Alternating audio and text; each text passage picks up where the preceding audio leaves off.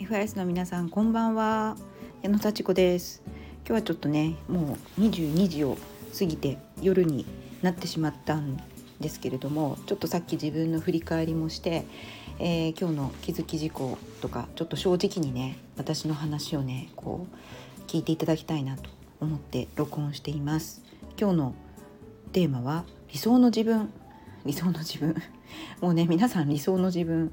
思い浮かべてると思いますねそしてその、まあ、理想の自分と、まあ、今の自分がどのぐらいこう違うのかっていうのをねこう比較することによって人と比較しないで理想の自分と比較することで自分は何ができるっていうのをねはっきり、えー、自覚できるっていう話したいと思います。ちょっとねもしかするとちょっとテーマがずれていってしまうかもしれません。実はね今日すごくいろんなことが起こったんですね。そしていろんな気づきがありました。それをねあのギュッと縮めてお話ししたいと思います。ちょっとまずね私ちょっとレッスンに対してすごく今なんというか劣等感というかね自尊心がちょっと下がってる状態なんですよね。あのずっと私早朝のレッスンを受け持っていて朝6時半からのレッスンでそれで来てくださる方が78人ぐらいいらっしゃるんですよ。朝6時半で78人の方がね毎回来てくださるってすごいなと思ってこれはねこの方々がまあもう本当朝動くことをねずっと習慣にされていて、えー、まあ、来てくださるんですよね。でまあ、私も朝動くのも結構気持ちいいのでねそのレッスンをこう大切にしてるんですけどまあねさすがにその6時半からのクラスが30人になるってことはまあないだろうなっていう感じでそれでもね大切に大切にして、えー、もう本当に毎日毎日毎週やってるんですよね。でそれがねあの他のクラスも持たせてもらうチャンスが結構出てきて、まあ、日曜日の夕方4時半とかですね月曜日の夜の8時とかですねまたはあの土曜日の朝10時とかですねまあ、平日の火曜日、えー、昼の12時とかですねそういろんな時間帯に持たせてもらうようになったんですよ。であのとってもいい時はやっぱり30人とか来られるんですね。あちなみに満員は42人ですね。定員どんどんあのコロナがね少し収まってきたので定員増えて40人とか42人とかなんでそこで30人入るとなんかすごくこう壮大というかねあのー、こうおたくさんいるなっていう感じなんですよね。まあ、20人入ればなんとなくこういっぱいいるって感じがして10人だとちょっと空いてるなって感じでそれがねあの朝じゃなくて別の時間帯でも結構少ないことがあってこれ10人とか15人とかまあ19人20人入ればいいけどちょっと少ないなっていうことがね続いたんですよね。でなぜかそれがねよくわからないんですけども昨日は夜の8時からのレッスンで7人しかいなかったんです。で今日は昼間の12時のレッスンで5人しかいなかったんですね。なんかどうしてって先週は土曜日が30人入りました。うん、でその次の土曜日は少なくて19人とか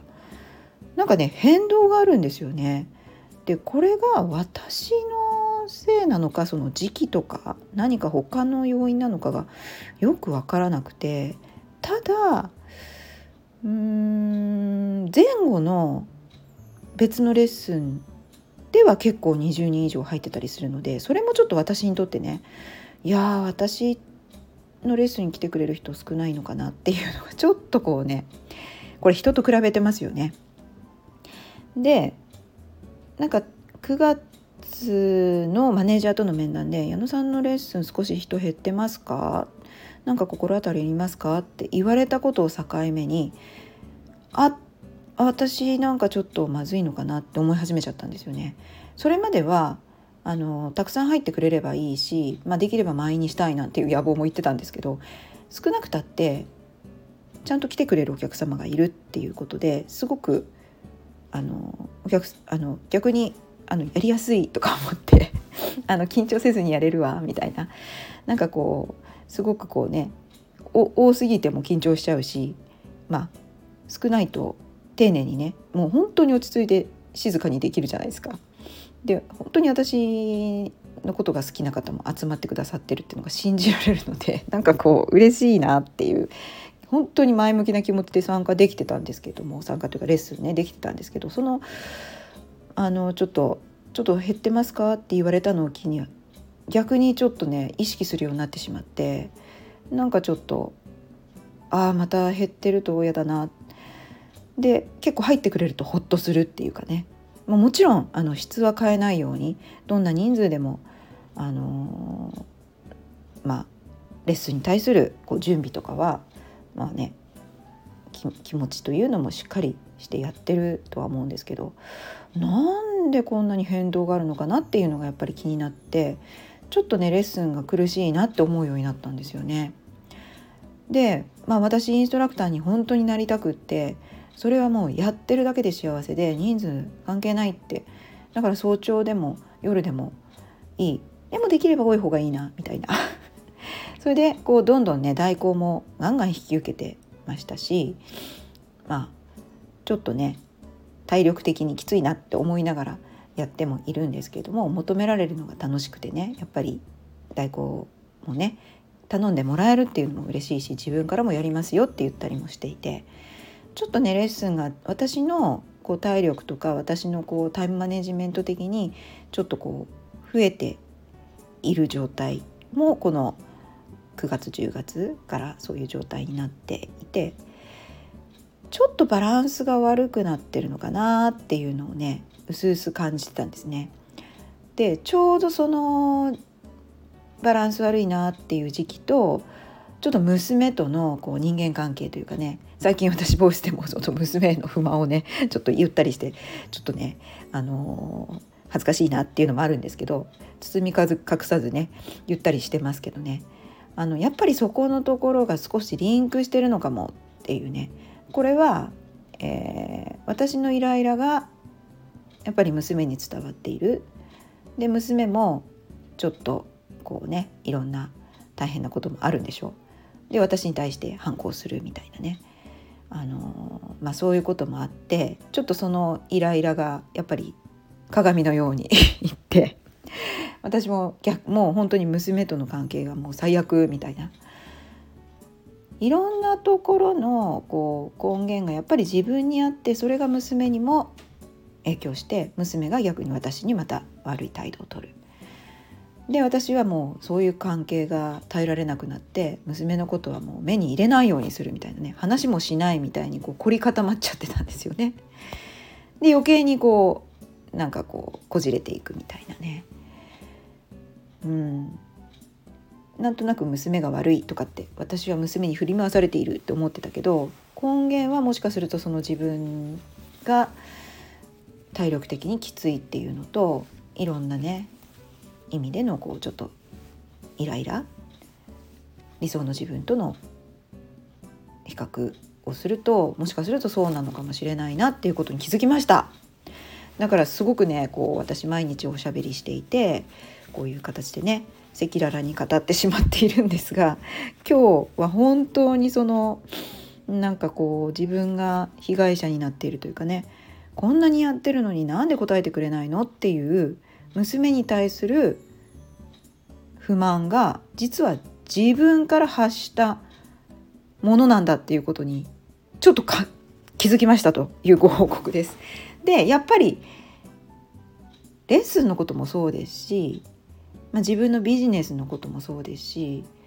まあ、理想の状態と比較した時にどうあるべきかどう私だったらその理想の自分だったらどうするだろうそれを100%としたら今どうだろうみたいなことを考えることによってちょっとかこう気持ちが前向きになり自分を否定しないでいられると課題が見えてくる。自分を否定しちゃうともうなんか自分が悪くないって言いたいがために人を悪くして人に問題を転嫁するというかねだから自分をやっぱり認めて理想の自分ならどうするかっていうのはすごくいい考え方だなと思いましたはい。あのー、ねこの理想の自分だったらどうか。その自分が今私に何を言うだろうかみたいなねワークは前にグルコンでもやってあのー、すごく良かったっていうねあのことをモナちゃんもねそういう報告してたと思うし私もそれを思ったんですけどあのやっぱりそう考えると自分を否定するわけでもなく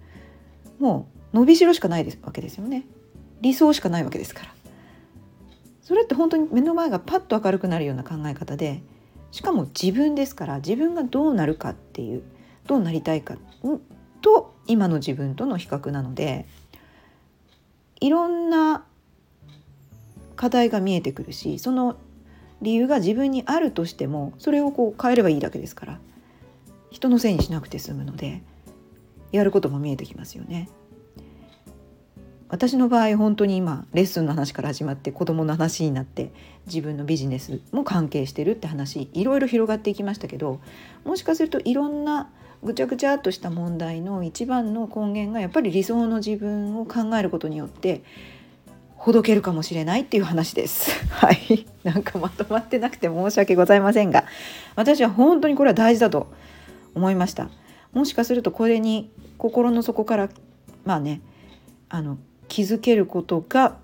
また第一歩進むことになるのかなと思ってお話しいたしました。何回も何回も話すかもしれません。本当にそのぐらい大事なことだっていうことに気づきました。理想の自分ならどうするか。理想の自分と比べて今は何パーセントかこういった振り返りをこれから毎日していきたいと思いますそういう宣言でもあります今日も聞いてくださってありがとうございましたそれではまた Thank you.